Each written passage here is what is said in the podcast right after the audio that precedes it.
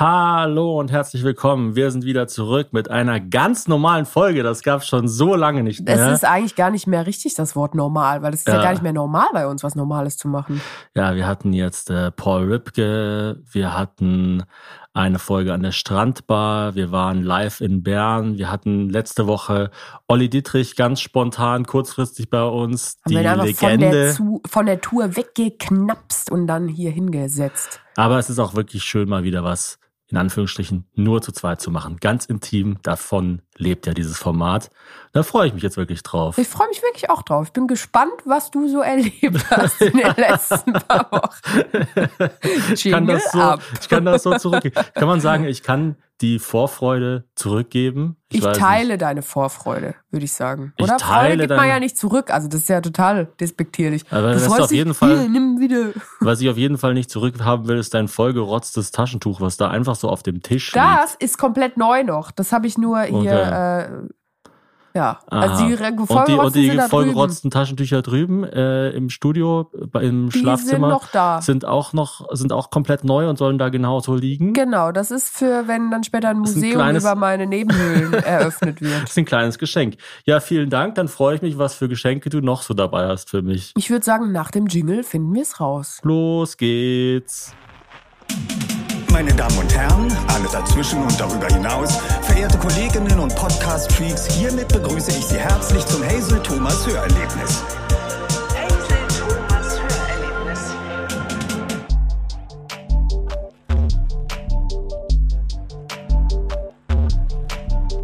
Weißt du was, bevor es losgeht, mache ich jetzt noch die Kerze an. Du beschwerst dich ja immer, dass ich die Kerze nur dann anmache, wenn Gäste da sind. Shirley oder ja, oder andere, andere Leute. Leute. die hier rumfurzen und eine Duftkerze benötigen. Während Thomas die sinnliche, was ist es denn eigentlich? Was ist es für ein Vanille. Duft? Vanille. Du kannst ja gerade nicht riechen. Während äh, Thomas die Vanillekerze für ein bisschen mehr Sinnlichkeit hier im Studio anmacht, möchte ich darauf hinweisen, dass wir noch zweimal in diesem Jahr mit diesem Podcast live auftreten und zwar in D und A der Dachregion. Also wir waren ja letztes Mal in Bern und dann sind wir im November noch einmal in Köln und dann beenden wir quasi unser Tourjahr mit Hazel Thomas Hörerlebnis in Wien am 3.12. Für beide gibt es wirklich noch wenige, wenige Karten. Also ich wenn war ihr selber dabei überrascht. Wollt, also im Globe sind schon 600 Karten verkauft. Das ist wirklich krass. echt auch komisch ist, also weil die gesagt haben, die wollen nur 400 verkaufen also, überhaupt. Äh, es wird jetzt schon der mit Abstand größte Live-Podcast, den wir je hatten. Ich glaube, in das Globe gehen 1000 Leute rein. Ja, also wenn ihr, wenn ihr und 399 Freunde sehr, sehr schnell seid, könnt ihr alle noch kommen. Genau, und eigentlich wollten sie den zur Hälfte abhängen. Dann wäre der jetzt schon mehr als voll. Also unglaublich. Also ich konnte es wirklich nicht glauben. Aber ich muss ja auch ehrlich sagen, ich liebe Wien. Ich weiß, äh, das Wort unglaublich wird so ein bisschen inflationär benutzt, aber in dem Fall also echt krass. Aber findest du wirklich, dass es inflationär benutzt wird? Weil ich finde ja, je mehr Wissen es allgemein gibt, desto weniger kann man einfach glauben. Also ich finde, es gibt immer mehr Gründe dafür, das Wort unglaublich zu benutzen. Ja. Also gerade in unserem Leben, ich finde, uns passieren ja gar keine normalen Sachen mehr. Ja, das stimmt. Uns passieren wirklich sonderbare Dinge. Jedenfalls gibt es noch Karten und wir haben die Links in den Show Notes, also in der Beschreibung der Podcast-Folge. Hat sich das Wort Show Notes eigentlich mittlerweile etabliert, weil ich äh, erkläre das immer noch dazu, aber Wissen Leute mittlerweile, was Shownotes sind? Also ich weiß, was es ist und das ja. ist immer ein gutes Zeichen. Das heißt eigentlich, dass ungefähr 90 Prozent der Bevölkerung das auch wissen. Weil wenn es so um, um irgendwelche Accessoires bei digitalen Produkten geht, da bin ich ja immer die allerletzte. Und deswegen denke ich jetzt eigentlich wissen es alle. Ich bin so wie der Besenwagen bei einem Marathon, der dann so hinten langläuft und so, ich hab's jetzt auch verstanden, sechs Stunden sind rum, du seid bist der schon deutsche, angekommen. der deutsche Michel oder was? Die deutsche Michaela. Genau. Mit so einer, mit so einer Schlafmütze. Und was hat, was hat der deutsche Michel eigentlich? Ich kenne das so? gar Gibt's das wirklich, der ja, deutsche Michel? Das ist ich so wie immer, das, das Maskottchen so von Deutschland. Was? Ja, ja. Ich dachte, Bernd, das Brot ist das Maskottchen von Deutschland. Ein Warte, klinisch depressiver Leib Brot, der abends drüber redet, wie geil das wird, wenn dann endlich morgens wieder das Fernsehprogramm losgeht. Hast du noch nie den deutschen Michel gesehen? Ich glaube nicht, nee. Krass, dann der Deutsche. Ich dachte, das ist einfach so ein Spruch, so wie, ähm, was gibt's denn noch für Sprüche? So die Die Ja. unsichtbare Hand. Die unsichtbare Hand. Ist überhaupt kein Spruch. ich glaube, ich bin einfach ein bisschen, ich habe den, den Touch Du verloren. hast nicht nur deine das Nase, ist der sondern deutsche Michel. ja, du hast nicht nur deine Nase, sondern auch dein Gehirn verklebt. nee, ja, ich glaube, so, mein Gehirn meistens ein besteht bisschen einfach nur aus aus. Eiter. Ach so, der sieht einfach aus wie jeder äh, Ja, Side-Character. eine Pfeife hat der noch. Also der Jeder, hat eine, eine Mütze äh, und eine Pfeife. Jeder unwichtige Charakter bei Max und Moritz ist der deutsche Michel. Genau. Unsichtbare was hat der Hand ist ja was anderes. Unsichtbare Hand ist, wie heißt der berühmte Ökonom? Äh, äh, äh, äh, äh, der Mensch ist des Menschen Wolf. Nein, das ist wieder was anderes. Wieder was anderes? Ich weiß gerade gar nichts, Du Thomas. laberst ich bin einfach wirklich, Scheiße ich bin, den ganzen nee, Tag. ich bin wirklich, ich bin, man hört es mir an und man sieht es mir an und man merkt es mir vor allem an. Ich bin angeschlagen mit einem riesigen Hammer. Und Adam, einer Adam Sichel. Smith. Adam Smith. Und ich glaube, Mann. Mensch ist das Menschenwolf ist, glaube ich, Tom Locke. Kann das sein? ja, Ja, okay. Adam Smith ist auch so, also das ist ja wirklich ein NPC-Name. Dieser Name ist, Michael Schmidt. ja. ähm, dieser Name ist geradezu goofy, wollte ich sagen, würde Susanne Daubner jetzt sagen. Aber Hast du denn überhaupt Content dabei heute ich habe total viel Content Okay, ja, dabei. gerne. Ich möchte mit dir reden. Du Erstmal, tust nämlich schon so, als würdest du Zeit schinden nach fünf Minuten. das ist das Geheimnis dieser Ehe. Sie dürfen die Braut jetzt küssen. So, Schatz, wie kriegen wir die nächsten 70 Jahre rum? Du, ich wollte dir gratulieren. Du hast nämlich alleine eine Folge aufgenommen, HTH Wildcard mit Pfleger Ricardo. Ich liebe auch den Namen Pfleger Ricardo. Es Ich klingt wie so ein immer Pokémon. ganz, also ich sage auch immer Pfleger Ricardo. Ich sag nie eins von beiden. Das Ja, ist so oder? wie so wie Till Reiners, das sage ich auch immer zusammen. Es immer, ist ich so wie Karl der Reiners. Große oder so. Pfleger Ja, genau. Ricardo, Karl der Große. Das ist halt der Pfleger und der heißt Ricardo. Und es ist richtig gute Folge geworden. Du hast die ganz allein, also ganz allein, ich meine, du halt alleine. Und mit Ricardo. Ganz alleine. Ganz alleine Mit in einem Studio. Aufgenommen.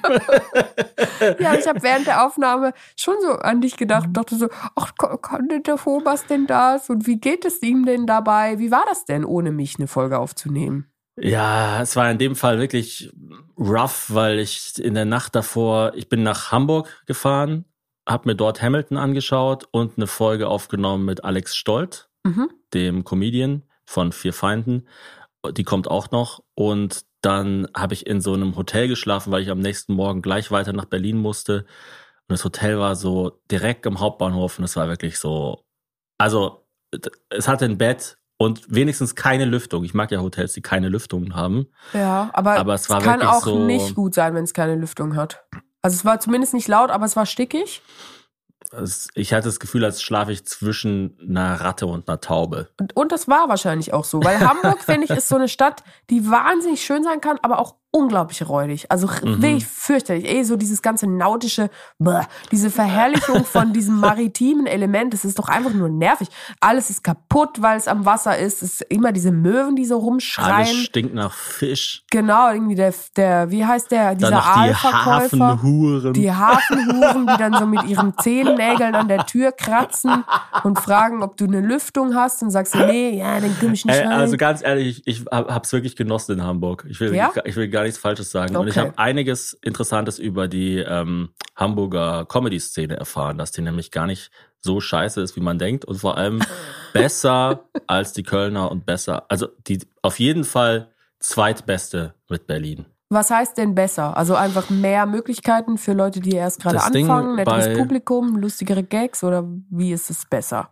Ähm, es sind nicht ganz so viele Open Mics wie in Berlin, aber dafür sind die Open Mics gut.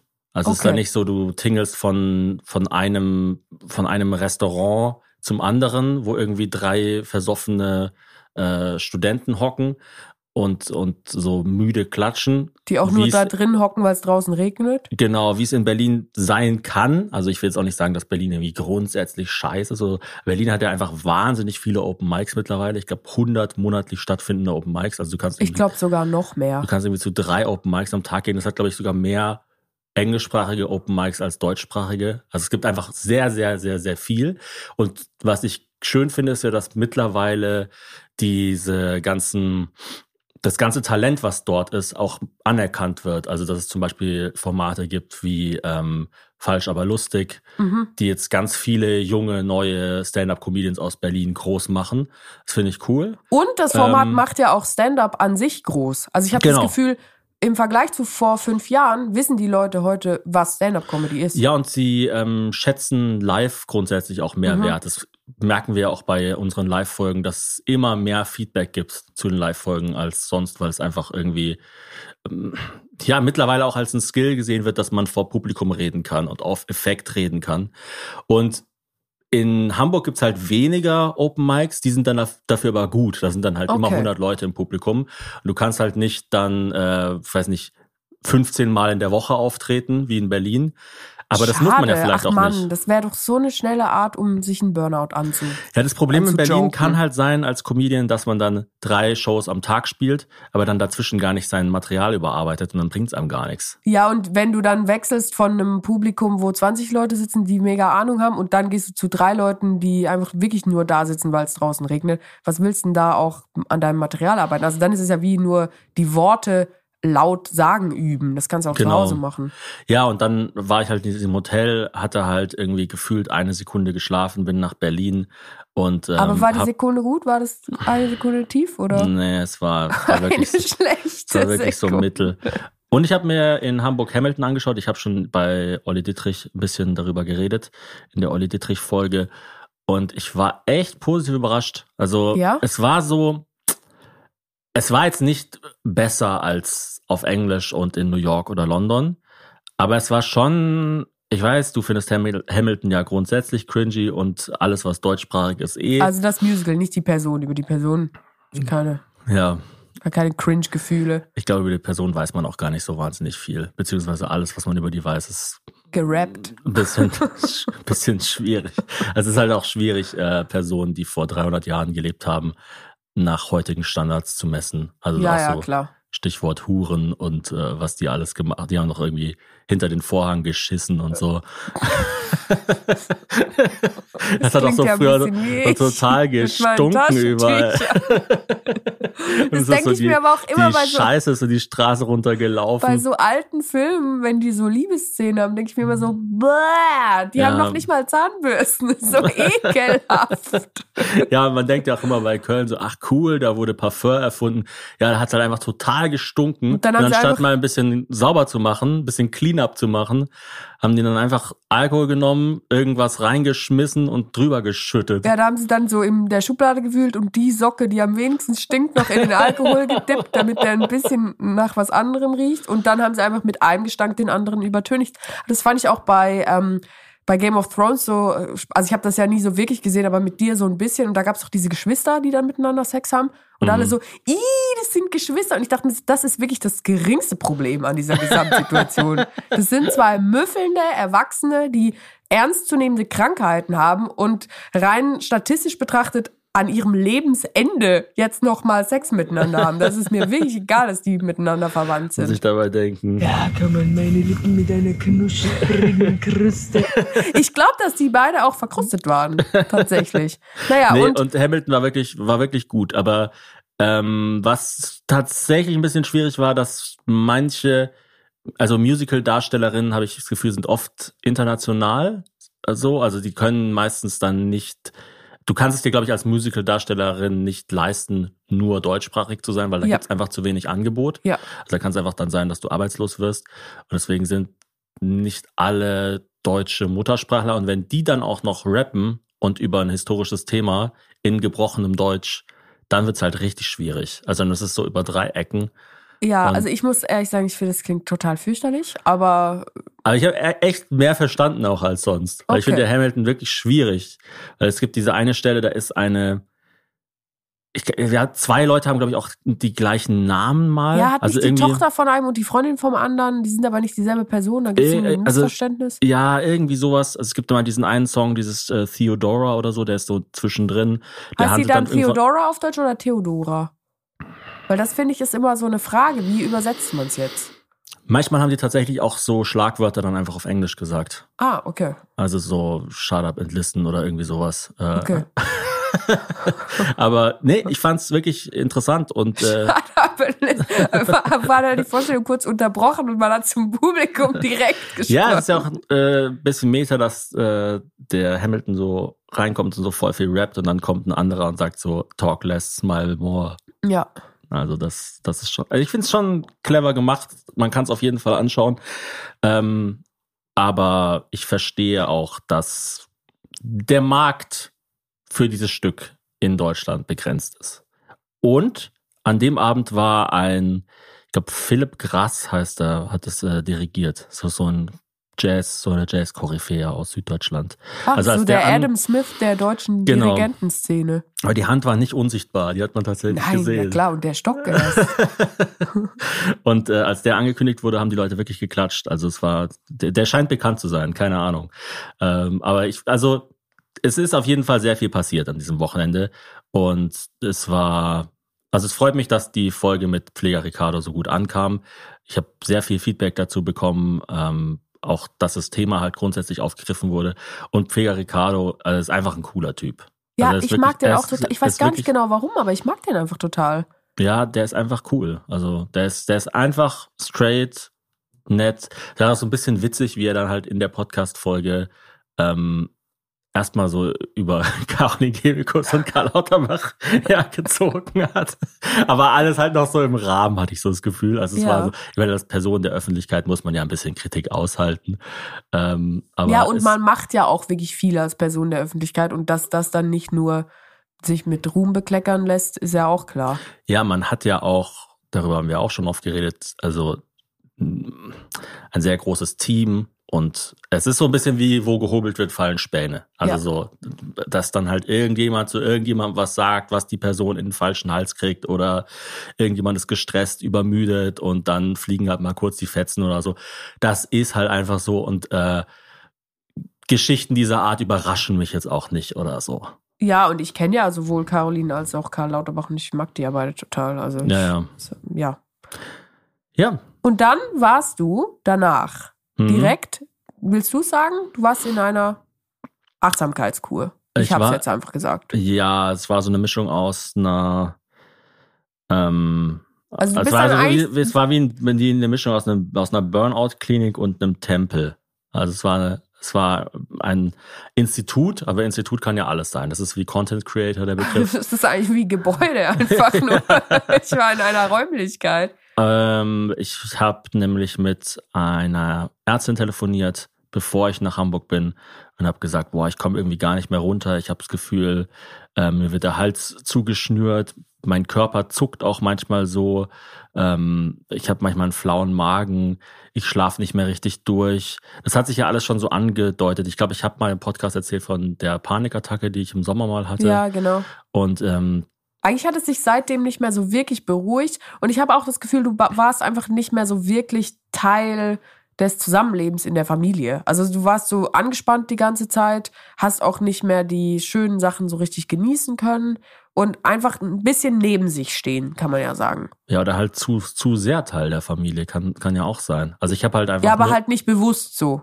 ich habe halt viel funktioniert. Genau. Und dann Und, haben, und musste ich ja auch. Also das, das, ähm, das gehört ja auch leider dazu.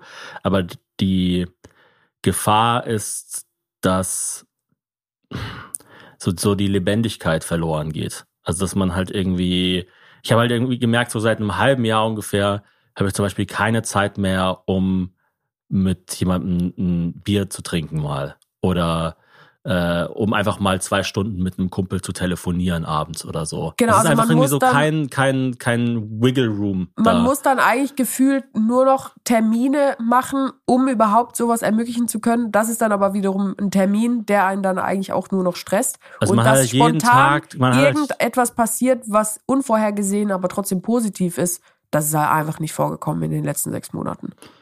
Selten, ja. Und man hat dann einfach Termin um Termin um Termin und manche Termine sind privat, manche sind beruflich, ähm, manche machen Spaß, manche weniger, manche sind anstrengend, manche weniger. Aber es ist halt nicht mehr so, ähm, ja, ich weiß auch nicht. Es war, es war einfach dann irgendwie zu viel und natürlich, wenn man dann noch wochenlang im Internet beschimpft wird und Morddrohungen und allen möglichen Hate abkriegt, macht es das nicht besser. Das war natürlich jetzt nicht der einzige Grund dafür, dass es mir so schlecht ging. Aber ähm, das äh, war dann vielleicht noch so, so das i-Tüpfelchen Ja. obendrauf. Und dann warst du da in Süddeutschland Also wir, ich habe das irgendwie ja. rausgesucht im Internet und es war eigentlich ein ziemlicher Gamble, oder? Man wusste ja vorher nicht, wird das jetzt cool oder wird das jetzt doof für eine Woche. Mhm. Und es war aber, was würdest du sagen, ein voller Erfolg, oder? Also du, du redest ja. eigentlich nur positiv davon. Ich finde sogar, und das hätte ich nicht erwartet, dass man innerhalb von sechs Tagen so eine Verbesserung wirklich auch spürt an dir, dass du diese Not, also Notbremse war es jetzt nicht, das klingt jetzt sehr, sehr alarmierend, aber dass du diese Auszeit total nutzen konntest und auch positiv in den Alltag jetzt übertragen kannst. Weil das ist ja dann das Essentielle. Du kannst ja nicht einfach irgendwie drei Monate ballern und dann sechs Tage Pause und dann drei Monate ballern und dann gibt es überhaupt keine Connection zwischen den zwei Elementen. Im Institut ist alles gut und außerhalb ist alles schrecklich. Aber ich habe schon das Gefühl, dass dein Leben wieder ein bisschen an Qualität gewonnen hat. Würdest du sagen, das stimmt? Auf jeden Fall. Ähm, das ist auch genau die Gefahr. Also der äh, Falk, so heißt der eine ähm, Therapeut, Heiler, wie auch immer man es nennen Mentor. will. Mentor, der, der an dem Institut ist. Das Institut heißt Human Flow. Sage ich jetzt einfach auf die Gefahr hin, dass es total überfüllt sein wird in den nächsten Monaten und ich dann selber wahrscheinlich nicht mehr hingehen kann. Ähm, Wird es dann Leute dich dort so mit Fanfragen nerven? Das Interessante ist, allen Leuten, denen ich seitdem davon erzählt habe, also ich renne jetzt nicht rum und sage allen, ah, ich war in der Kur und es war so geil, aber ich habe ja schon mit der ein oder anderen Person Kontakt gehabt und habe der dann davon erzählt, haben gemeint, boah, ich muss es unbedingt auch machen. Das klingt Echt? mega, mega cool. Ach, cool. Aber wie du halt sagst, die Frage ist nicht, was erlebe ich dort, sondern wie ist der Übertrag in meinen Alltag? So, und schaffe ich es halt eben, gewisse ähm,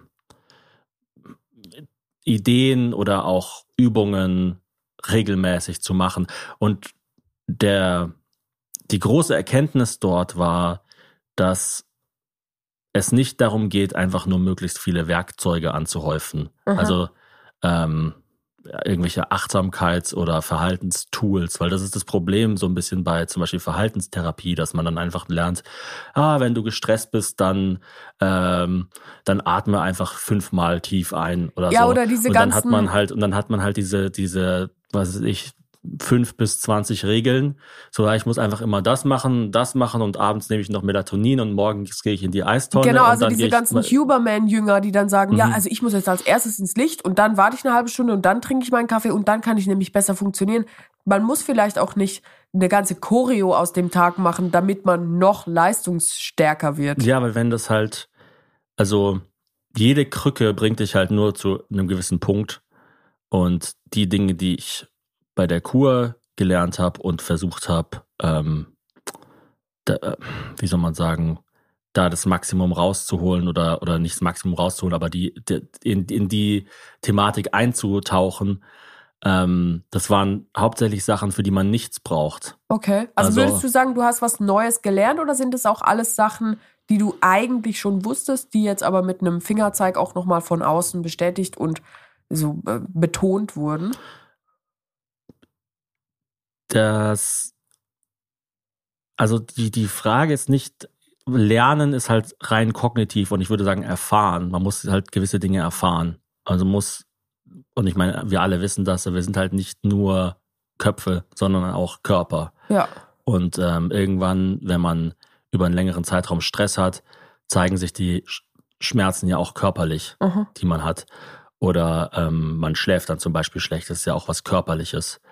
Und äh, man muss lernen, regelmäßig in den Körper reinzuhören und auf den Körper zu achten. Und da kann man halt noch so ähm, viele Ura-Ringe oder Saunagänge Apple oder Apple Watches oder Schrittzähler oder was weiß ich was haben. Äh, das ähm, hält dann alles nicht davor vor, ab, ab und zu sich mal zu fragen. Und ich würde sagen, das muss, muss man eigentlich täglich machen. Wie geht's mir denn gerade? Ja. Und ich habe jetzt halt angefangen, seitdem wieder wirklich jeden Tag zu meditieren, auch immer in der Früh, mhm. 15 Minuten. Und die Idee dabei ist, dass jetzt anders als Olli Dittrich das gesagt hat, man gar nicht so die spezielle Technik erstmal braucht oder sowas, sondern es geht wirklich einfach nur darum, sich selbst 15 Minuten zu schenken. Und ja. äh, die Frage ist halt so, wenn du dir nicht mal weil viele Leute werden dann gleich ängstlich und denken so, boah, 15 Minuten, boah, ich weiß nicht, ob ich das schaffen würde. Wann soll ich denn das noch reinquetschen? Genau. Aber die Frage ist so, wenn du dir nicht mal selber 15 Minuten schenken kannst, was hast du denn dann eigentlich noch? Ja, und wer hat denn dann Bock, dir 15 Minuten seiner Zeit genau, zu geben? Genau. Also wenn nicht mal du dir so, also du brauchst ja nichts dafür. Du brauchst ja, es gibt so gewisse Sachen, atmen, fasten, meditieren, beten vielleicht auch oder irgendwelche Mantras aufsagen. Also meine Meinung ist ja, beten ist eigentlich auch meditieren. Ja, oder? natürlich, genau. Und äh, dafür braucht man nichts. Das ist nicht, also du brauchst nicht irgendwie den, den tollen Stuhl oder die coole Matte dafür oder. Aber Thomas, das ist ja mega schwer in den Kapitalismus zu übertragen. Wie soll ich denn, wie kann ich jetzt daraus Gewinn schöpfen aus dieser Erkenntnis? Ja, halt gar nicht. da zeigt dir die unsichtbare Hand einen Stinkefinger, würde ich mal sagen. Es ist nicht skalierbar. Also das ist, das ist genau der, der Punkt, dass Würdest es halt nicht darum geht, da äh, äh, das irgendwie zu optimieren, ähm, sondern es geht da auch gerade darum, Anfänger zu sein, zum Beispiel. Also, also Schüler, ganz klar. Und auch offen vielleicht daran. Das ist auch nicht, also dass man, dass man, also alle Sachen, weiß. die ich dort gelernt habe, war noch nicht, ja, mach das jetzt jeden Tag, zehn Minuten, sondern, sondern einfach so, versuch halt das zu machen. Gönnen wir Fünf, das auch so vielleicht, oder? Fünfmal die Woche ist besser als viermal die Woche, viermal ja. die Woche ist besser als keinmal. Also so, weißt du? Zehn Minuten sind besser als acht Minuten, 15 Minuten wäre noch besser, so halt irgendwie. Würdest du sagen, weil mir fällt auf, also das ist jetzt halt leider, oder was heißt leider, es ist halt einfach so, dass mir das auffällt, dass sehr, sehr viele Männer die in hohen Positionen Karriere machen, mega ballern und dann irgendwie mit 50, 55 so komplett in die Krise fallen. Und mhm. dann fangen die an, wie besessen Rennrad zu fahren. Und das ist dann so ihre Me-Time. Und mhm. dann sind sie auch so übertrieben lang weg. Also so acht Stunden jeden Tag am Wochenende und dann noch unter der Woche jeden Abend zwei Stunden. Glaubst du, ist das so eine Art von Überkompensation für diese Me-Time, die man sich ja eigentlich schon früh und während man noch im Aufbau der Karriere oder es muss ja auch nicht Karriere sein, also einfach jeden Tag 15 Minuten es wird dann versucht wettzumachen mit irgendwie acht Stunden jeden Samstag, die man sich Me-Time gönnt? Ja, auf jeden Fall. Also es gibt ein super Buch, das heißt äh, Dopamin Nation. Mhm. Das kann ich jedem Hörbi nur ans Herz legen von Anna Lempke, Dr. Anna Lempke.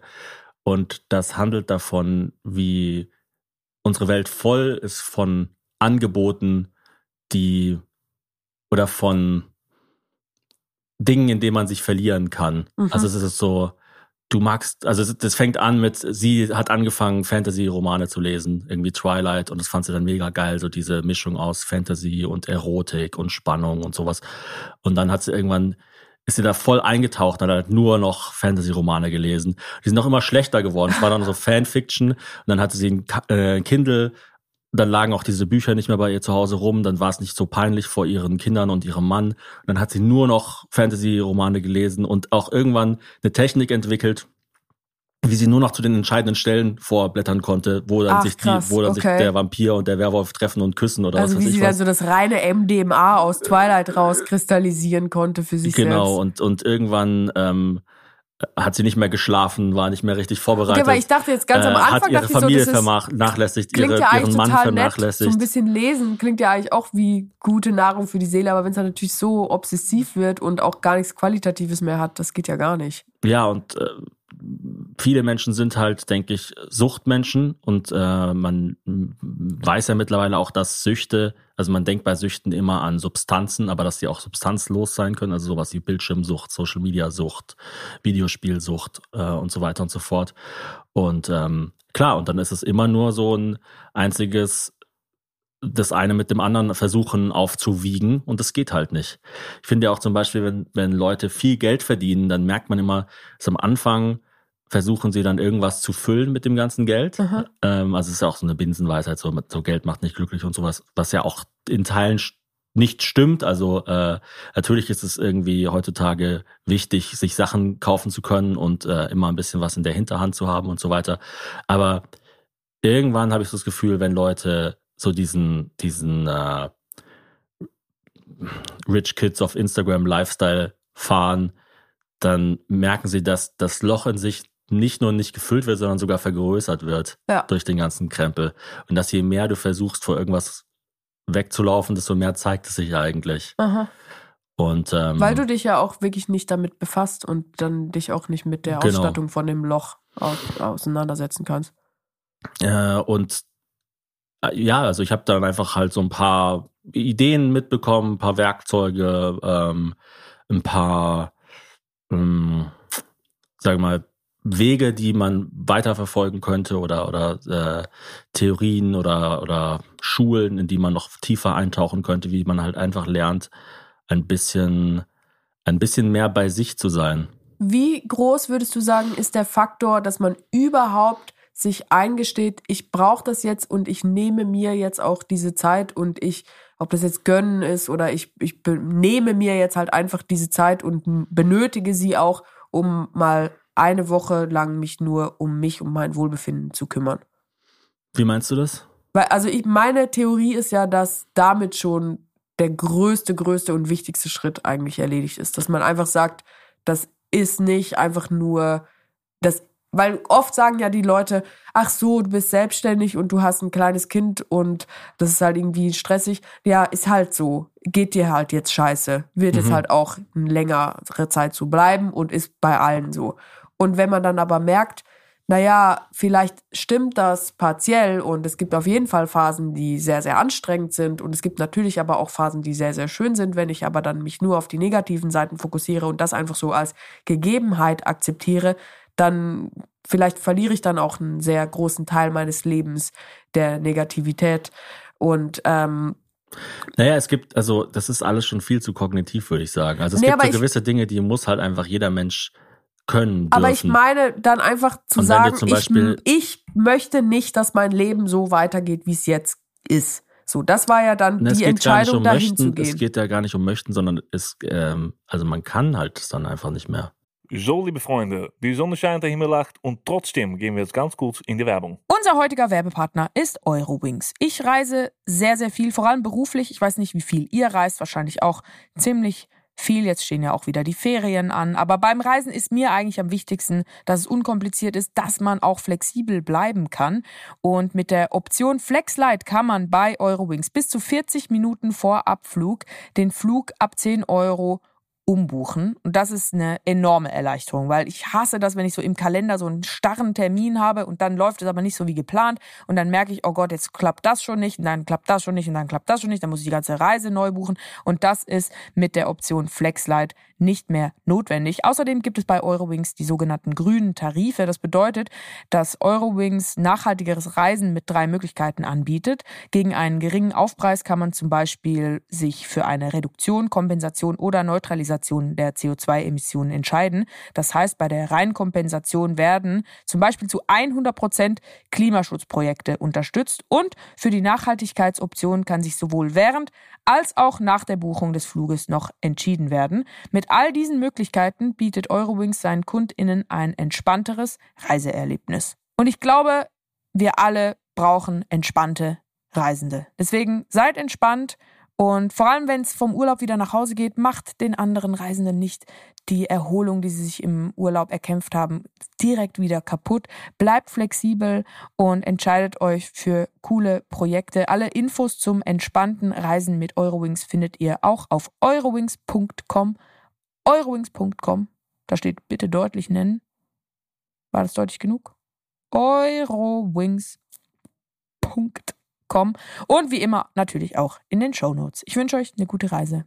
Das war's mit der Werbung. Jetzt geht's weiter im Podcast. Also wenn du halt ein Jahr lang nicht schläfst, dann kratzt du irgendwann einfach ab. Also es ist halt einfach nicht, das ist nicht, äh, da geht's, da, da geht's um die absoluten Basics des Lebens. So. Aber würdest du dann sagen, kann man wenigstens formulieren, du musst das auch nicht so machen? Wie meinst du? Dass du merkst, ach Mann, mein Leben ist jetzt seit sechs Monaten so, das ist ja eine lange, lange Zeit. Also das ist ja eine Zeit, wo man einfach dann von der neuen Normalität sprechen kann. Und wenn du dann merkst, ach, ich muss das aber auch gar nicht so. Also mir tut es gut, wenn ich 15 Minuten, was ja wirklich nicht viel ist im Vergleich zu wie lang ein Tag ist, wenn ich da für mich selber Zeit habe, dann, äh, dann geht's mir deutlich, deutlich besser. Nee, aber ich meine, es geht ja nicht um äh, darum zu erkennen, also es geht ja nicht einfach nur um 15 Minuten meditieren am Tag und dann ist alles super, sondern es geht ja auch darum, also wir hatten ja auch Gesprächstherapie zum Beispiel in der, in der Kur. Und natürlich geht es auch darum, Dinge zu erkennen, die, die das Leben bestimmen und die dann halt vielleicht auch in Zukunft besser zu machen. Also ähm, wir beide sind zum Beispiel Menschen, die sich, glaube ich, die begeisterungsfähig sind, die mhm. auch davon leben, andere Leute zu begeistern, äh, die sich gerne mitreißen lassen. Und wir sind jetzt aber auch keine 20 mehr. Und irgendwann muss man dann halt vielleicht äh, drüber nachdenken, ja, wie ein Sportler, der älter wird, muss ich noch jeden Sprint mitgehen. So. Ja. Also es gibt nicht vielleicht manchmal Sachen, wo ich einfach sagen kann, ach, das, das schaue ich mir jetzt nur an oder das, das ähm, zieht sogar komplett an mir vorbei. Und ähm, gefährlich wird's halt dann auch gerade in der Kombination. Also ich meine, wir sind ja, schau mal, es hat ja mega lange gedauert, bis ich überhaupt an dem Punkt war, eigentlich in meinem Leben, mhm. wo ich sowas gebraucht habe. Ich bin jetzt 35, also ich habe es ziemlich weit geschafft eigentlich ohne so eine Kur, könnte man sagen. Und das Schlimmste ist eigentlich auch, finde ich, sich eingestehen zu müssen, dass man sowas braucht. Also Aber das, das hat, darauf möchte ich eben das hinaus. Das hat eh auch mega lang gedauert. Das hat bis, also ich habe ja die Kur von Montag bis Samstag gemacht und ich würde sagen, so bis Mittwoch, Donnerstag oder sowas war ich immer noch im Schockzustand. Oh Mist, ich brauche das jetzt und ich bin nicht ähm, für meine Frau, meine Tochter, meine Firma da und so weiter. Das, das finde ich halt schlimm, so dieses ähm, ich kann das in Anführungsstrichen nicht leisten, was ich halt leisten will. Oder ich bin nicht der, der Mensch, der ich sein will. Ähm, und bei uns beiden ist, glaube ich, gerade, also wir haben es weit geschafft, weil wir halt eben zu zweit sind und weil immer, wenn es der einen Person schlecht geht, kann die andere Person das irgendwie ausbügeln. Mhm. Aber natürlich ist man trotzdem, nur, nur weil man jetzt zu zweit ist anstatt alleine, nicht unendlich belastbar. man muss halt aufpassen, dass man sich nicht immer gegenseitig in irgendwas reinschaukelt und dann zur Medizin vom anderen wird, weil jede Medizin kann auch ein Gift sein. Weißt du so? Ja. Deswegen habe ich schon auch mir ein paar Sachen überlegt, dass man halt nicht mehr, dass man halt schaut, dass man sich nicht so verrennt, dass man nicht, nicht oder, oder vergaloppiert. Ich meine, schau mal, wir haben jetzt wir waren auf Madeira, dann gleich in Saint-Tropez, dann äh, war gleich, äh, waren gleich Drehs von dir, dann gleich äh, Bekanntgabe Schwangerschaft, dann gleich äh, ein Statement zum Thema MeToo, dann ähm, noch alle möglichen Touren. Jetzt bist du bei einem Disney-Film dabei. Wer stiehlt mir die Show und so weiter. Ich meine, das ist immer zack, zack, zack, zack, zack, zack, zack. Und die Frage ist halt vielleicht, muss das immer so sein. So. Genau, also diese Balance zu finden zwischen, boah, das ist eine coole Chance und das macht mir auch wirklich Spaß in dem Moment und ich habe aber nur so viele Highlights pro Jahr in meinem Tank oder auch pro Leben. Also ich habe zum halt Beispiel abwägen. Vor der Kur gedacht, und das war ja eigentlich so der Plan, wenn du in die Babypause gehst, dann mache ich einfach alleine weiter. Ja. Und dann ist es für mich auch eine Chance, mich mal alleine zu zeigen, ja. Wie es zum Beispiel bei den Papa hat Auslaufvideos war oder so. Das macht ja auch Spaß, mal irgendwie als, als Solokünstler oder ähm, wie auch immer, Comedian, Regisseur, Produzent in Erscheinung zu treten. Und in der Kur habe ich beschlossen, nee, ich werde die Pause auch mitmachen. Ja. Weil es wird vielleicht unsere letzte Babypause sein. Und ähm, es wird, also ich will halt einfach diese Erfahrung halt auch erleben. Und da gibt's halt gewisse Dinge, wenn man mit nacktem Oberkörper dran liegt und das Baby liegt auf einem und sowas. Das, das sind so Momente, das kann man nicht herbeireden oder, mhm. oder zurückkriegen. Das kriegst du nie wieder zurück. Das ist so brutal. Und wenn du drin ja. steckst, bist du die meiste Zeit eh so fertig, dass du es gar nicht genießen kannst. Und wenn du es dann in drei Monaten zehnmal kurz genießen kannst, das ist so krass. Also ich habe da schon wirklich auch viel strategisch entschieden für mich, also ich habe dir auch noch gar nicht alles davon unbedingt erzählt, aber so zum Beispiel, ähm, du wirst ja die Babypause machen von Dezember bis Mai. Ich habe halt äh, entschieden, dass ich von Januar bis März mitmachen werde. Mhm. Ähm, dann schon ein bisschen Backoffice natürlich. Also ich werde jetzt nicht quasi gar nichts machen, drei Monate lang, aber halt ähm, nicht, nicht mehr so äh, nicht mehr so offensiv wie vielleicht auch schon. Oder vielleicht wird es auch mal dann wochenlang ähm, bei Social Media gar nichts von mir oder von uns geben. Und zum Beispiel auch, dass wir halt zukünftig vielleicht nicht 40 YouTube-Videos im Jahr machen müssen, sondern vielleicht nur fünf und die dafür dann gut. Ja. ja. Ähm, Und die dafür dann auch so geplant, dass sie wirklich Sinn ergeben, dass wir sie jetzt alleine machen, mhm. weil wir sie woanders einfach nicht machen können. Ich möchte noch ganz kurz diesen Gedanken von vorher, weil ich habe irgendwie das Gefühl, der ist nicht richtig rübergekommen, zu Ende machen. Meiner Meinung, und ich will jetzt nicht diese, diese Kur oder das Institut kleinreden, überhaupt gar nicht. Also ich glaube sogar, dass das wirklich sehr, sehr cool ist und ein absoluter Glückstreffer war. Aber ich glaube, der wichtigste Schritt ist, sich halt einzugestehen, dass es so nicht mehr weitergehen kann. Also weißt du, es gibt ja viele Leute, die, die können jetzt vielleicht nicht dahin fahren oder äh, also die sind vielleicht immobil oder können jetzt nicht einfach sechs Tage raus aus dem Alltag. Ja, ich meine, kostet ja auch Geld. Kostet auch Geld. Und ich glaube, der wichtigste Schritt ist einfach zu erkennen, es muss nicht so weitergehen und es kann auch nicht so weitergehen und das ist komplett okay. Ja, aber das zeigt ja dein Körper auch ganz eindeutig. Also das, diese Phase, die ich beschrieben habe im letzten halben Jahr, das war ja im Prinzip, mein Körper hat gegen mich re rebelliert. Dein Körper hat deinem Gehirn gesagt, hallo, ich Ja, möchte Körper- bitte der- der- auch der noch Körper hat einfach gesagt, existieren. so geht's nicht weiter. Und natürlich darf man nicht jedes Wehwehchen überinterpretieren. Also wenn man mal eine Nacht schlecht schläft oder sich verlegen hat oder irgendwie eine Zerrung hat vom Sport oder sowas, solche Sachen passieren, ja.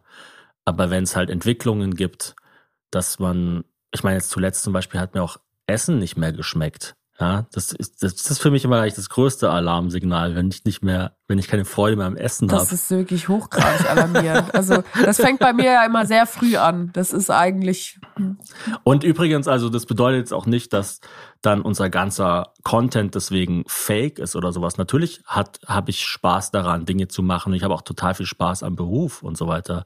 Aber ähm, gerade weil der, gerade weil man halt mit Leidenschaft beim Beruf dabei ist, muss man halt schauen, dass man sich da nicht komplett drin verliert. Das ist ein bisschen wie diese Geschichte, dass Chris Pratt immer am Set kein Spitbucket benutzt hat. Also der hat dann keine Cheeseburger angebissen und den Rest dann ausgespuckt, sondern er hat die dann wirklich einfach runtergeschluckt.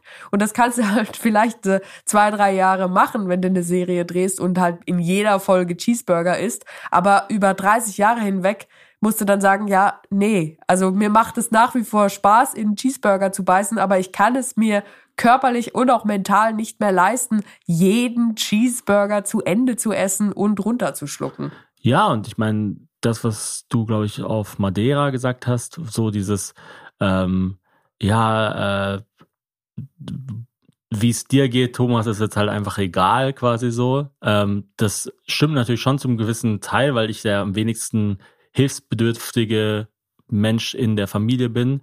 Aber natürlich ähm, muss, muss jede Person immer schauen, wo sie bleibt. So, das ist das Aller, Allerwichtigste eigentlich. Also, ähm, ja, also wenn ich halt wochenlang ausfall, weil ich nicht schlafe oder am ganzen Körper zittere oder eben nichts gegessen habe oder so, dann, dann bin ich auch keine Hilfe. Und die einzige Möglichkeit, das zu verhindern, ist halt auf sich zu achten. Würdest du denn das nochmal machen? Würdest du so eine Achtsamkeitstour oder Kur nochmal machen? Also die Frage stellt sich jetzt erstmal, glaube ich, nicht. Ich muss jetzt erstmal schauen, wie ich es schaffe, ähm, mein Leben zu ändern und äh, Dinge in meinen Alltag zu implementieren und, und dann, dann geht's weiter. Also, ich finde auch, dass deine Rolle dadurch nochmal viel komplexer wird, weil du, also ich, ich weiß das eh schon sehr, sehr lange, seit wir zusammen sind und auch spätestens seit wir zusammenarbeiten, wie breit du aufgestellt bist, was so deine Talente angeht und was auch deine Interessen angeht. Und jetzt bist du gefühlt aus meiner Perspektive zum ersten Mal auch Vorreiter in deinem eigenen Leben für dich. Weil sonst Mhm. bist du immer nur Vorreiter in unserer gemeinsamen oder auch meiner Solo-Karriere für uns beide, weil du dann irgendwie schaust, ja, wenn wir das so machen, dann funktioniert das anders. Wenn wir irgendwie das Management selber machen, dann können wir noch mehr kontrollieren und so. Und da bist du eigentlich immer der, der die Impulse setzt. Und äh, leider bist du halt dadurch, dass du vorne dieses Schiff steuerst, quasi, wo ich hinten irgendwie die Kohlen unten reinschmeiße, musst du halt auch gucken, wo du überhaupt hinfährst. Mhm. Und das glaube ich, äh, das, das unterscheidet uns jetzt auch gerade beide sehr, weil ich bin, ich habe ja ganz konkrete Aufgaben. Als schwangere Frau musst du einfach irgendwie gucken, dass die Schwangerschaft ko möglichst komplikationslos zu Ende geht. Dann muss das Baby irgendwie seinen Weg nach draußen finden und dann musst du gucken, dass das stabil genug wird, um auch ohne die Mama mal klarzukommen. Und ich stelle mir das echt auch schwer vor, die Rolle des Vaters, bevor das Kind dann da ist konkret. Mhm. Was würdest du sagen, wie hat sich deine. Das ist halt extrem abstrakt. Es ist unendlich abstrakt. Und es ja. gibt es ja auch noch nicht lange. Also es ja. gab ja vor, es ist wirklich nicht lange her. Also wir kennen noch Leute, die ihre Vaterrolle einfach nicht ausgelebt haben, weil es das einfach noch nicht gab. Was würdest du sagen, wie, hat, wie, wie fühlt es sich an, jetzt zum zweiten Mal Vater zu werden im Vergleich zu, zum ersten Mal? Ist es noch abstrakter oder ist es weniger abstrakt? Weil ich finde es ja sogar noch abstrakter. Es ist vielleicht auf eine Art noch abstrakter in Bezug auf das zweite Kind, aber es ist ähm, halt gerade so schön mit unserer Tochter, dass das dann wie, also mit der, also mit unserer Tochter wird es ja wirklich jeden Tag besser eigentlich. Also alle, die sagen, äh, ja, diese äh, Toddler in ihrer Trotzphase, das ist so nervig. Es gibt nervige Momente, aber es gibt halt auch so schöne Momente. Ja, ja. Und man erlebt jeden Tag neue Sachen mit ihr, man kann ja jeden Tag neue Sachen beibringen und so. Und ich glaube, dass wir noch enger zusammenwachsen werden, einfach weil du dann mit dem kleinen Kind beschäftigt bist und dass das irgendwie eine, eine coole Zeit wird. Ähm, aber ja, also ich mache mir da keine, Gedanken. Der Schrat soll erstmal ja. erstmal das Licht der Welt erblicken. Und das ist vielleicht auch so ein Ding, dass ich irgendwie so gelernt habe, vielleicht noch mehr loszulassen und Dinge einfach dann so sein zu lassen, wie sie sind. Also nicht jeden, jeden ähm, Diskurs zu moderieren oder sich immer zu überlegen, was für, für Eventualitäten gibt es. Wenn das passiert, dann mache ich das. Wenn das passiert, dann mache ich das und so. Sondern einfach zu sagen, ich bin hier und äh, schauen wir mal. so bin ich ja eh immer schon. Ich bin, Leute fragen mich ja oft so, ah, was glaubst du, wie wird sich das auswirken? Was, was passiert, wenn ihr dieses Video veröffentlicht habt und so?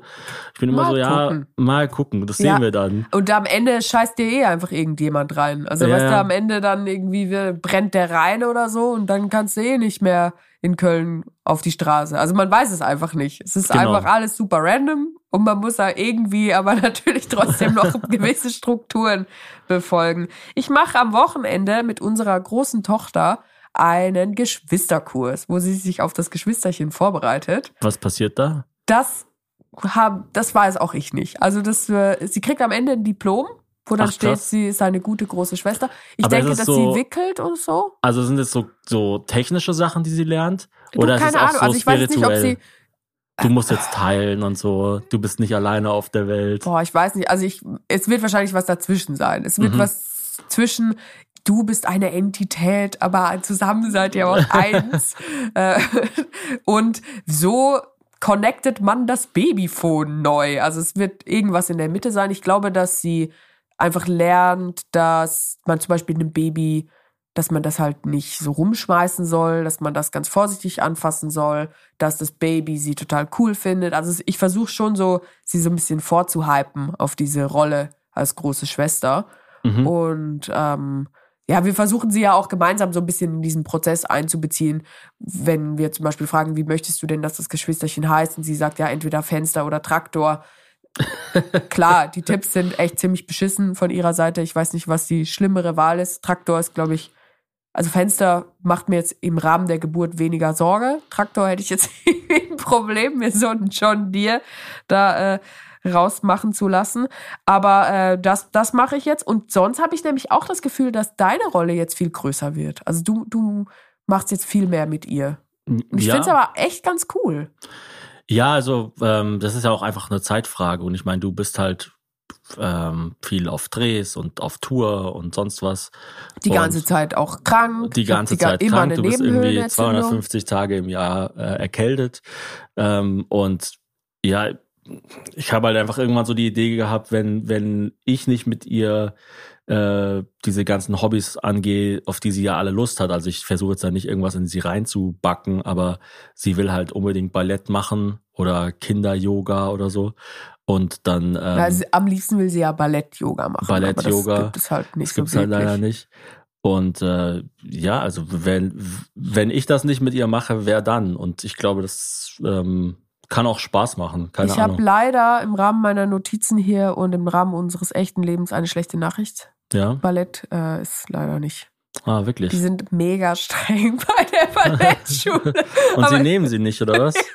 sie nehmen sie nicht. Warum? Sie ist einfach drei Monate zu jung. Ah, shit. Aber ich dachte mir dann auch so, während ich die Absage gekriegt habe, so, ja klar, also wer ist denn strenger als Ballettlehrerinnen? Ja, ja. Ballettlehrerinnen sind doch so mega hardcore und schlagen einem dann so auf die Wirbelsäule und sagen, das ist nicht gerade genug. Ja, das ist doch diese klassisch russische Erziehung. Das ist Ballett und Schach. Wenn Ja. du beides kannst, dann bist du unstoppable. Ja, aber das fände ich mega Und cool. Ringen vielleicht noch. Ringen? Ringen und Mathematik. Ring, also so Wrestling-mäßig. Ja. Boah, geil. Boah, das würde ich mir ja anschauen. Wir haben ja Wrestlers geschaut, die Mhm. Serie in den Südstaaten der USA. Aber sowas in Russland, das stelle ich mir richtig krass vor. Russlers heißt dann die Show. Die Patreon-Frage der Woche von Vicky. Sie ist seit Januar diesen Jahres Mitglied. Hallo Vicky. Was wollt ihr als nächstes Neues lernen? Also ich kann dir, ich habe eigentlich eine Überraschung für dich, die ich lerne, weil ich mache dir dein Weihnachtsgeschenk selber. Ach, cool. Mit einer neuen Handarbeitstechnik, die ich noch nicht kann. Und Ach, ich werde krass. dafür einen Tag nicht zu Hause sein und das in einem hessischen Dorf lernen. Da bin ich du- gespannt. Dann sage ich dir aber noch nicht, was es ist, oder? Nee, nee, ist, hallo, dann ist ja keine Überraschung mehr. Ja gut, ich meine, Thomas, wir kennen dich beide. Ich glaube, du wärst trotzdem noch total überrascht. Was willst Ich du würde lernen? tatsächlich besser Yoga können. Besser finde ich- Yoga können? Yoga ist, glaube ich, also ich glaube, es gibt einen Grund, warum, weiß nicht, jeder fünfte Mensch regelmäßig Yoga macht auf der Welt. Also es ist schon einfach so, Aber was heißt denn besser? Wie macht man denn besser Yoga, wenn man noch beweglicher wird? Oder äh, nicht, stärker, also einfach, oder ich will einfach mehr, mehr Techniken lernen. die und Moves. So. Ja, So genau. ganz flüssig. So das ist ja Choreo. einfach, Yoga gibt's ja einfach nur, damit die Mönche noch länger sitzen können. Oh Die Gott. sitzen einfach den ganzen Tag und meditieren. und ab und zu stretchen sie sich mal durch und dann wird weitergesessen. Du bist jetzt ja die Stimme in einem Disney-Film. Wie ist denn das zustande gekommen und wie fühlt sich das an? Ja, ich bin Dahlia im neuen Disney-Film Wish. Und Hazel of Wish bestellt. ja, genau. Also von der Größe her schon. Die ist natürlich ein bisschen kleiner als ich, die Mhm. Dahlia. Die ist aber mega cool. Und Wish ist der Film, das habe ich aber auch erst dann, während ich das gesprochen habe, gemerkt, das handelt von 100 Jahre Disney. Also es ist ja das 100-jährige Disney-Jubiläum. Mhm. Und ich bin die beste Freundin der Hauptrolle. Und nicht nur spreche ich da übrigens nicht mit vollen Nebenhöhlen. Also ihr könnt euch auf eine klare, aber doch ein bisschen verstellte Stimme vielleicht, ich lasse es mal offen, im Kino freuen ab dem 30. November. Es klingt jetzt wie so ein total abgewichster Werbeblock, aber es ist, ich freue mich wirklich Ja, total. es ist ja auch was total Besonderes. Also ich meine, es ist wirklich was Besonderes. Und weißt du, was das Besonderste ist? Ich singe zwei Lieder. da bin ich gespannt drauf. Ich glaube, wir sind alle milde geschockt. Wir sind alle total entsetzt und haben Angst, aber es ist wirklich gut geworden. Darf ich den Film mit unserer Tochter anschauen? ja, gerne. Ja, ich glaube, das wird cool. Wird das dann ihr erster Film? Es wird ihr erster Die Kinofilm. wird es ja Ja. gar nicht mehr packen, wenn sie dann die Mama hört. Und wer steht mir die Show kommt? Genau, wer steht mir die Also Show? kam. Das ist quasi auch Disney Zum- auf Wish bestellt. Wenn wir- wenn, wenn wir die Folge aufnehmen, wir nehmen sie gerade an Halloween auf, dann kommt sie ja erst noch, aber sie kam, wenn die Folge ausgestrahlt wird, gestern um 20 Uhr 20.15 Uhr. 15 und sechsmal in Folge jeden Sonntag auf Pro 7. Genau, und ich glaube, bei Join kann man es dann noch nachschauen. Oder vorschauen sogar, ich weiß nicht. Aber schaut es euch einfach im Es Fernsehen ist an. auf jeden Fall 20.15 Uhr. somit die populärste Sendung, die es Und es hat so einen Spaß gemacht. Also ich habe mir jetzt äh, neulich den Trailer angeschaut und dann wieder so ein paar Sachen gesehen, die wir gemacht haben. Also in der ersten Folge, man sieht es ganz kurz im Trailer, müssen wir uns so Sachen über den Körper ziehen und dann so unbemerkt an den anderen vorbeihuschen. Und es hat so Spaß gemacht. Es war wirklich wie so ein Kindergeburtstag, der nie geendet hat. Und Joko hat jede Folge Geburtstag, außer jemand anderes gewinnt, dann hat jemand anderes Geburtstag. Mhm. So würde ich die Sendung beschreiben. Und wenn's, also wirklich, wenn es auch nur ein Fünftel so viel Spaß macht, sich das anzuschauen, wie es gemacht hat, das zu drehen, dann wird es einfach das Krasseste, was die Leute je gesehen haben. Dann könnt ihr euch auch Geil. wirklich einfach Drogen ins Gehirn reinspritzen, die euch glücklich fühlen lassen. Ja, ich bin wirklich gespannt, weil ich ja, äh, also ich hab, ich war ja beim Dreh zum Teil dabei, oder zu, wir waren ja da in diesem Airbnb Boah, das war ja auch so über einer übel. Moschee Da, in am, Berlin. auf dem Transenstrich über einer Moschee. Also das war so ein komischer Clash Schö der Schöneberg war das, oder? Oder Schönefelde? Tiergarten. Ah, ja. Was, gibt's Schönefelde auch? Schönefeld gibt es, Schönefeld. aber Schöneberg meinst du. Ah, ja, aber okay. es war Tiergarten. Okay. Wie dem auch sei. Schatz, die Frau regelt das mit der Ich habe jedenfalls noch nichts vom Schnitt gesehen. Nur so einen, einen kleinen Einspieler. Und ich bin sehr, sehr gespannt, weil ich schon einiges von dir gehört habe. Ich muss dann irgendwie, wir haben ja gar keinen Fernseher zu Hause. Ich muss es vielleicht, vielleicht kann ich bei Vielleicht so einer Sportsbar schauen. Vielleicht kann ich zu einer Sportsbar gehen und Das sagen, wär, hey, mal. können wir das nicht als Aktion machen? Ich komme dann da auch hin. Ich bin, ich kann doch eh nicht. Ich bin doch bei dem NFL-Spiel an dem Tag. Ja gut, aber es kommt ja noch fünfmal Ja, ja, mehr. es kommt noch mehr. Ja, ja, das, das können wir aber machen. du bist doch abends nicht bei dem NFL-Spiel. Du bist doch dann wieder zurück. Das sind doch jetzt alles nur wüste ah, Ausreden. Shit. Meditieren hier, Bier so vier. Was ist denn da los? Wie fühlst du dich denn gerade in deiner Schwangerschaft? Als schwangere Person? Also, Als schwangerer Mensch? also ich als schwangere Person. Man sagt ja nicht mehr Muttermilch, sondern Menschenmilch. Ja, Das ist aber ein das, schwangerer Mensch. Ja, aber das, das finde ich ja eigentlich ganz interessant, weil das so tut, als wäre Kuhmilch nicht Muttermilch. Also das ist ja eigentlich um. Das ist ja ja auch so immer lustig, wenn man sagt normale Milch und dann heißt es Kuhmilch. Das Ja. heißt so, also, ja, egal. Man sagt ja nicht mehr Ekelmilch, sondern Muttermilch. Ein bisschen Käsesekret. Du bist jetzt ja im dritten Trimester, oder? Genau, wir gehen wirklich steil aufs Ende zu. Seit drei Tagen oder so? Naja, so eine Woche, so ein bisschen zwei, äh, zwei Wochen oder so. Und ähm, diese Nasennebenhöhlenentzündung lenkt mich so davon ab, dass ich schwanger bin, obwohl es eine direkte Korrelation gibt. Also es gibt sowas, das heißt schwangere Nase und das äh, beruht einfach auf der Tatsache, dass Schwangere besser durchblutet sind, weil sie ja auch mehr Blut haben. Also man hat ja dann irgendwie 50 Prozent mehr Blut im Körper, weil das Baby auch noch da ist und das muss auch irgendwie durchblutet werden und die Plazenta und keine Ahnung was. Und äh, ein Drittel aller Schwangeren haben möglicherweise schon zwei Wochen nachdem sie schwanger werden, für die ganze restliche Schwangerschaft eine Nase, die verstopft ist. Oh, Ein. Drittel, das ist so krass, weil ich wusste überhaupt gar nichts über schwanger sein, bevor ich zum ersten Mal schwanger war. Ich dachte, ja, dann ist man halt irgendwie so ein bisschen crazy drauf und frisst mal eine Gurke und dann kotzt man die ganze Zeit und am Schluss sitzt man dann auf so einem Stuhl und macht so und dann ist ein Baby da. Aber dass man dann einfach unter Umständen monatelang Schnupfen hat, das ist Mhm. halt irgendwie so ein komischer Side-Hustle. Und man kann natürlich auch nichts nehmen. Ich war äh, jetzt leider so eingespannt die letzten paar Tage oder eigentlich letzte Woche, dass ich dann trotzdem Babynasentropfen genommen habe, die abschwellend sind, weil mir wurde gesagt, ja, das kannst du schon mal machen, aber mach's halt nicht zu lang, weil sonst wirst du süchtig. Und ich dachte, ach, ich werde doch nicht süchtig nach Nasenspray.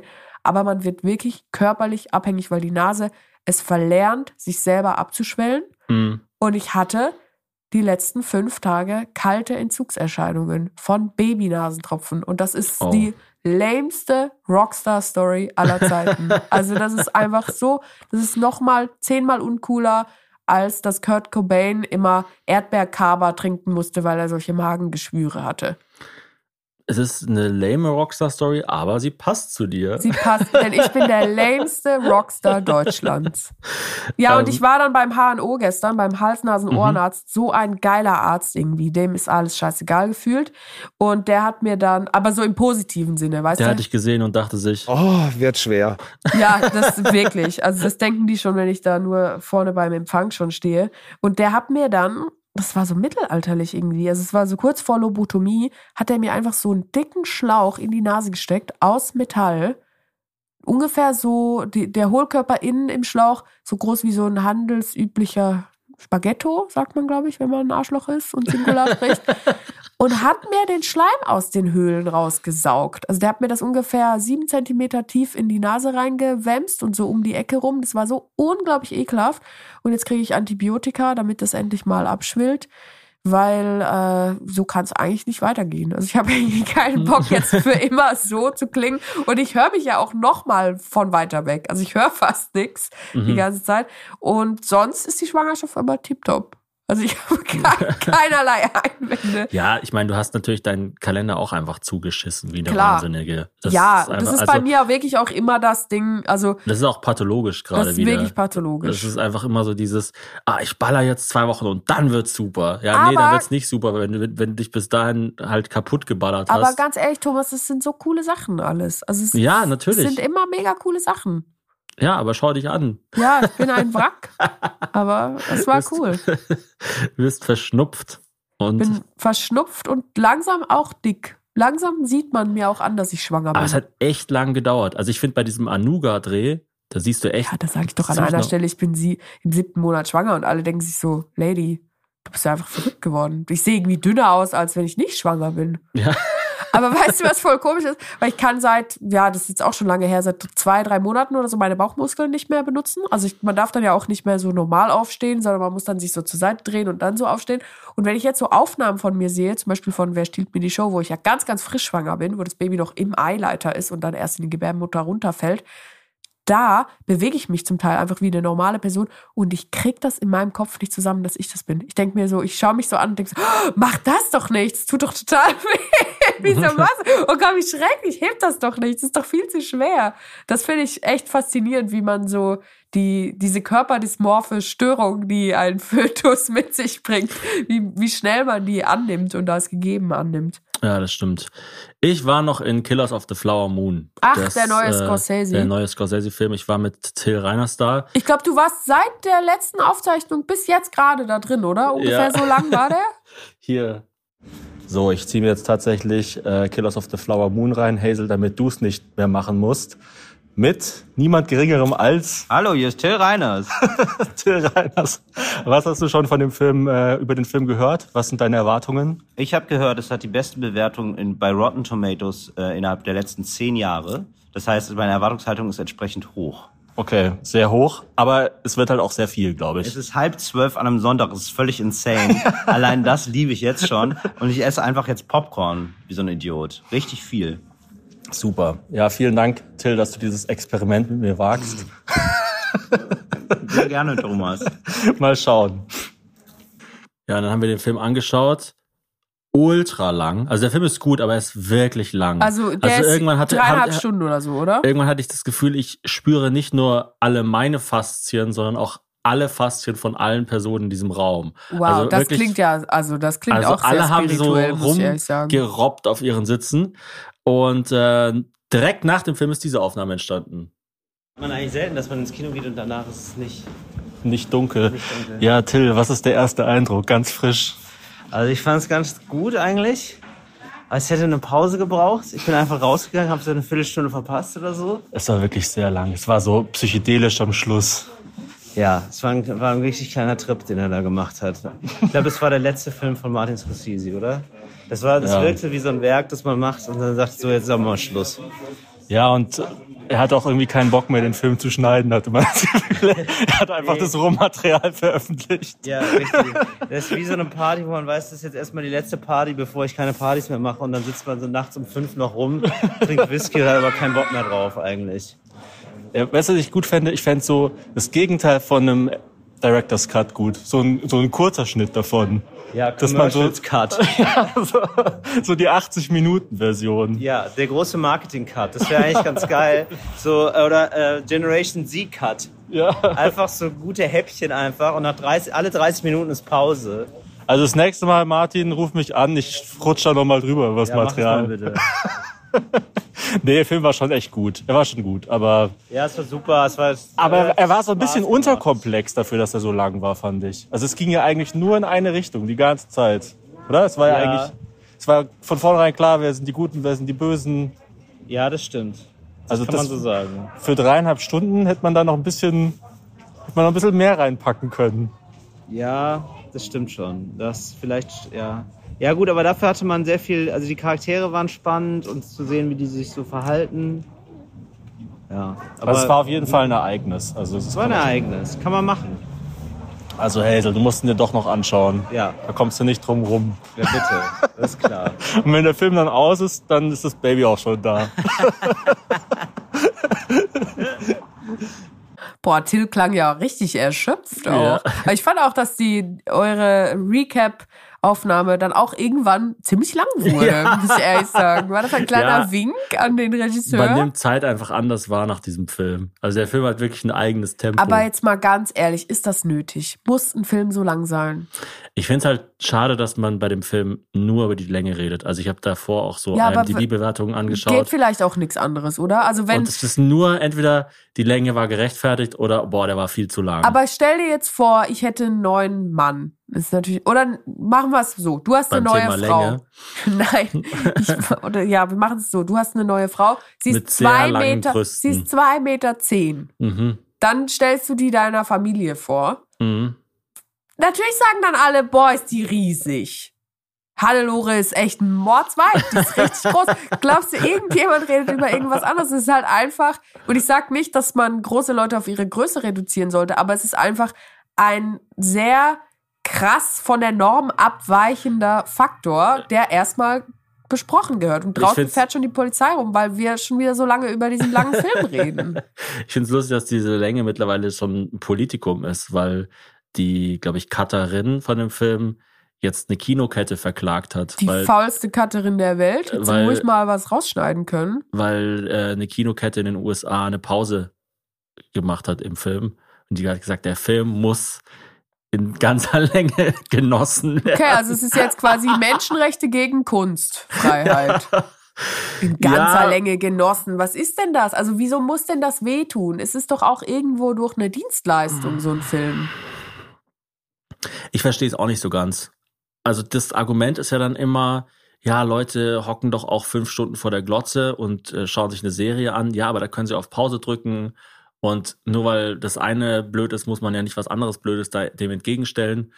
Und ich finde, es ist auch wirklich eine Leistung, sich kurz zu fassen. Es erinnert mich total an diese Massage, die wir mal gebucht haben in Vietnam, wo wir so eine Pärchenmassage gemacht haben. Mhm. Und wir dachten, fünf Stunden, ach so, dann jeder zweieinhalb Stunden. Nein, nein, denkst du, fünf Stunden lang wurden wir massiert und irgendwann wurden, sind denen die, die Ideen ausgegangen. Die haben uns mit Kaffeesamen beworfen und mit Alufolie eingewickelt und so. Und wir dachten, hey, improvisiert doch hier gerade. Das kann doch nicht auf irgendeinem Skript stehen. So stelle ich mir diesen Film vor. Man kann leider auch wirklich nicht so viel zu dem Film sagen. Also, Also ich werde ihn mir, ich kann nur dazu sagen, ich werde ihn mir garantiert nicht anschauen. vielleicht dann, wenn er auf Apple TV ist. Auch dann nicht. Also dann werde ich ihn mir in zehn Sessions? Häppchen oder Ja. so.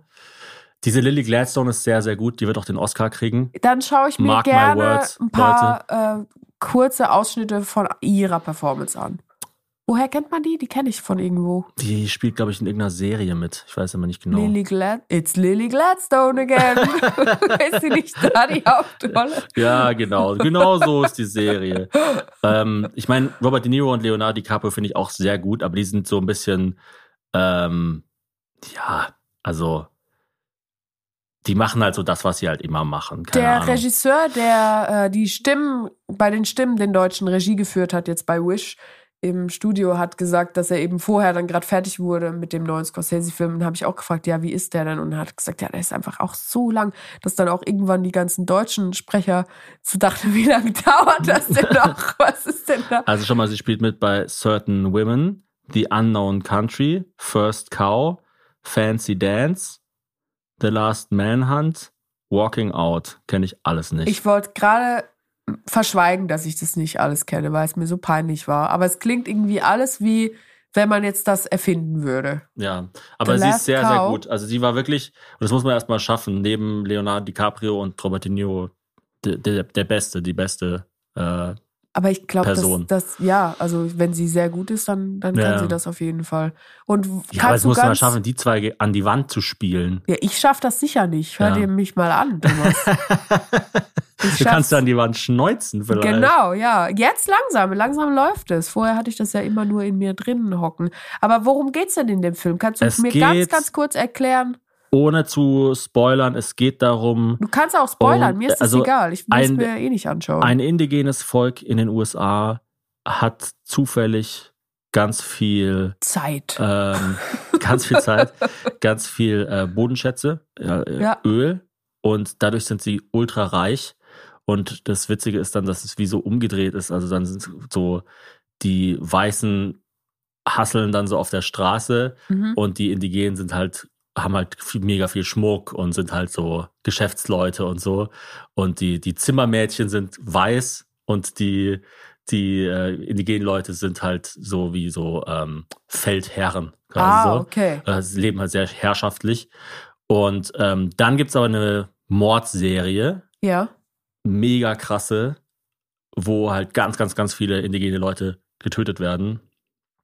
Und wo es im Prinzip um so Erbfolgen geht. Und was Also ist wenn jetzt zum Flower Beispiel- Moon? Ist das, eine, ist das ein Ort oder? Äh, The Flower Moon ist, glaube ich, einfach ähm, wie ein, äh, es gibt auch immer so Sitting Bull, also es ist einfach so ein Name, irgendwie Okay. so, aber ich weiß nicht genau, was Aber der Flower Name wie die. Blume, nicht wie das Mehl. N- Der Genau. Mehlmond. Und es gibt dann wie so Erbfolgen, wenn jetzt, ähm, wenn eine indigene Frau einen weißen Mann heiratet Ja. Und die beiden besitzen Land Ja. und auf dem Land ist Öl und die Frau stirbt und die Frau hat vier Schwestern, dann kriegen, dann kriegt erst die ne- eine Schwester das Erbe, dann wenn die stirbt, das andere, die andere Ah. Schwester und dann müssen quasi die immer dann alle umbringen, damit Oh, dann die weiße Person äh, das alles kriegt. Und ähm, ja, und dann geht's halt eben um, um diese, um, um diese Verbrechen und um die Frage, also ich habe mich die ganze Zeit während dem Film gefragt, bringt jetzt Leonardo DiCaprio Robert De Niro am Schluss um oder die Lily Gladstone Leonardo DiCaprio oder er sie? Also so da, da weil es geht um diese drei Akteure. Ja. Also der Robert De Niro ähm, ist der Onkel von Leonardo DiCaprio in dem Film und ähm, er legt ihm nahe, sich mit einer indigenen Frau zu vermählen Ja. um, um halt reich zu werden. Und dann geht's halt um diesen, kann man es Rassenkonflikt nennen. Ich weiß Also nicht, man ob kann es ja auch einfach Konflikt nennen. Ja, so. ja. Interessenskonflikt. Aber ich finde es immer irgendwie interessant, dass das Wort so Rassenunruhe ja noch nicht outdated ist. Also, dass man ja trotzdem noch so dazu sagen kann, obwohl es ja eigentlich, also, obwohl das Wort Rasse ja nicht mehr Ja, verwendet wird. aber ich glaube halt, dass es da nochmals schwieriger wird, weil natürlich in Nordamerika und in den USA im Speziellen das Wort Race einfach ganz anders genau, konnotiert es ist, ist. es ist ja ein neutraleres Wort als in Deutschland. Ja, ja. Ja. Ähm, ja, also ich finde es ein mega spannende, ein mega spannendes Thema, mega spannende Zeit, auch eine coole Art, wie er das gemacht hat, weil er die, diese Osage People, so, so heißt das Volk, mit einbezogen hat in den Ja. Schaffensprozess. Also nur so kann man das ja auch heutzutage machen. Und auch nicht, ähm, ja, in dem Fall wäre das dann wahrscheinlich äh, äh, Red Facing, würde man wahrscheinlich sagen. Also nicht weiße Leute, die indigene Leute spielen, sondern, Ja. sondern es spielen immer alle Indigenen, werden auch von indigenen Leuten gespielt. So. Ja. Das ist mega cool. Also äh, sehr, sehr, hat ja auch 200 Millionen gekostet, den Film zu machen. 200 Millionen. Ja, ja. Also sehr, Krass. sehr, sehr gut, gründlich, authentisch aufbereitet und wirklich eine Erfahrung, diesen Film zu schauen. Aber er ist halt einfach sehr lang. ist aber auch wirklich krass, dass das dann das einzige Feedback ist. Aber haben äh, Robert De Niro und Leonardo DiCaprio schon mal zusammen in einem Scorsese-Film Im mitgemacht? Scorsese-Film nicht, ne? Okay, weil das, das ist für mich jetzt auch ein bisschen ein Zeichen, dass es vielleicht der letzte Film sein könnte, dass er dann seine neuere Ära mit Leonardo DiCaprio und seine alte Ära mit De Niro noch mal so zu einem Paket schnürt und sagt, das ist mein Werk. Ja, und ich habe auch einen sehr spannenden Text dazu gelesen, was das Ende von dem Film bedeutet, weil es wird auch wahnsinnig viel über das Ende geredet. Ja. Ähm, den werde ich auch verlinken für alle, die den Film schon gesehen haben, in den Shownotes, weil Und warte mal, du wirst jetzt nicht spoilern, oder? Es werden die Nee, Leute müssen nee, nee, nicht nee, ausschalten. nee, nee, Leute müssen nicht ausschalten. Also es gibt ja, wie, wie du schon gesagt hast, zwei Phasen von Scorsese, zwei große, zwei wichtige. Das eine ist so, sind so Gangsterfilme Ja. mit Robert De Niro in der Hauptrolle.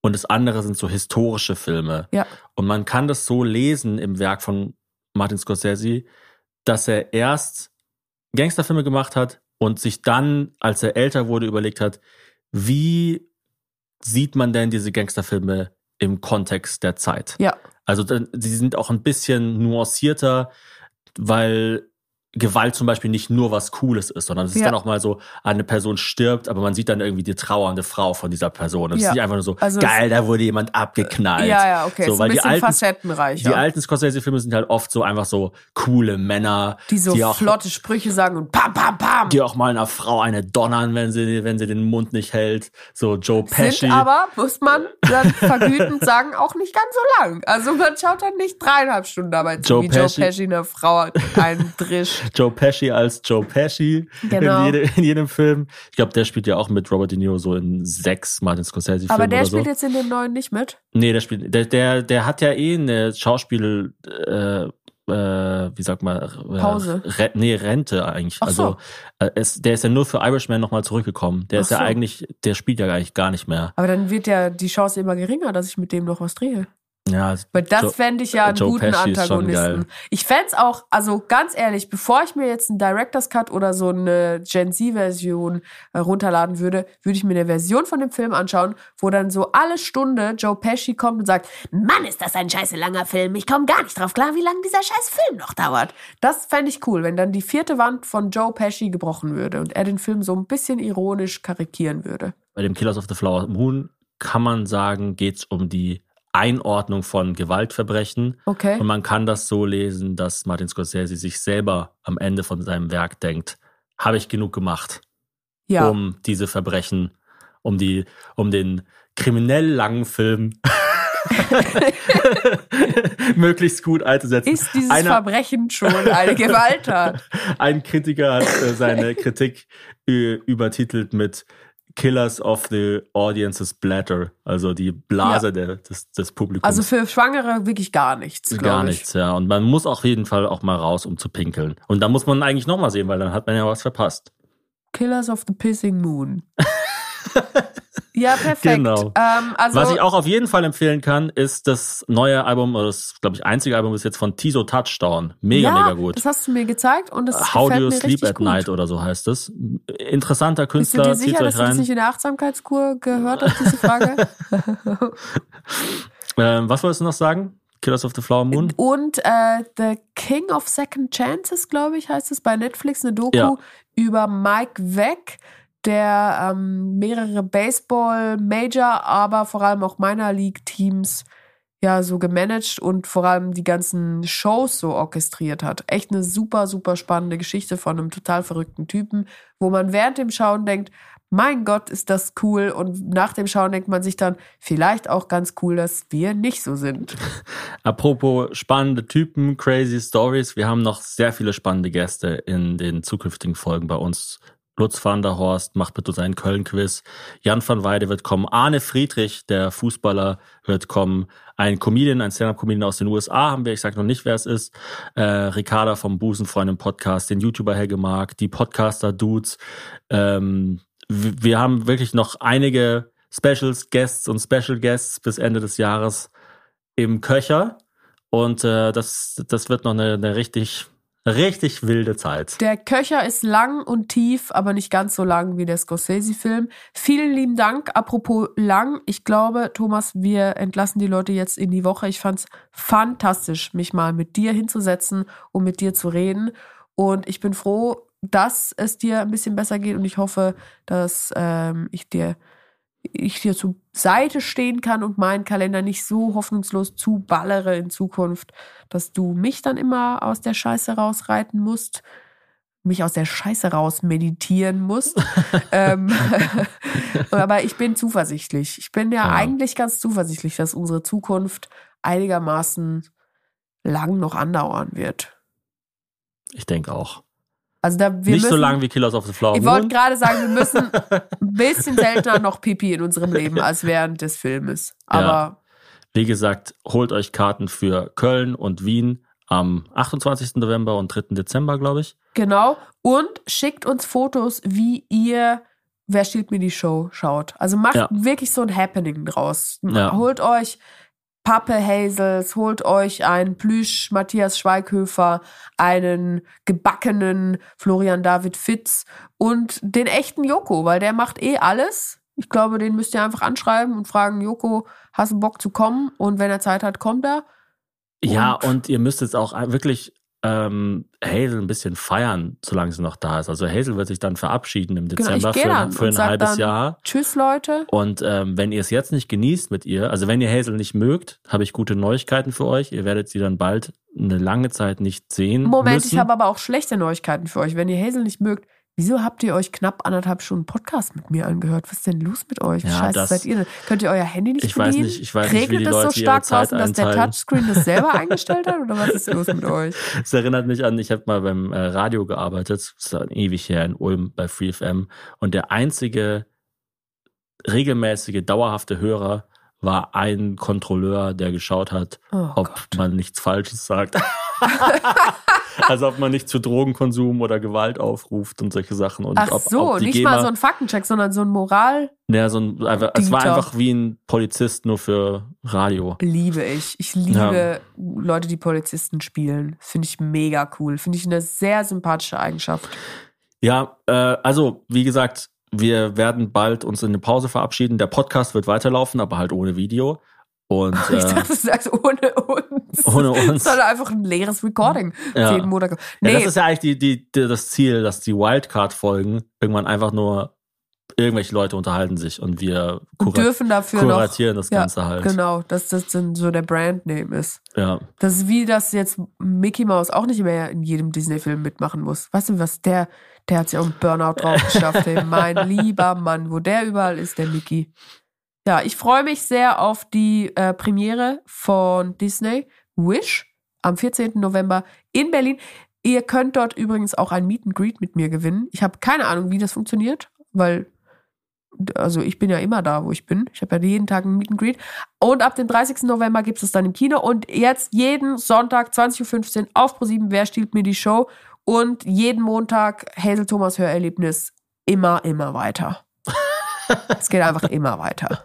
Genießt es, macht's gut, bleibt gesund, steckt euch nicht mit Corona an. Es ist wieder ein Thema, leider. Ja, und wenn ihr schon krank seid, dann werdet gesund. Ja, wir sehen uns. Bis dann. Tschüss!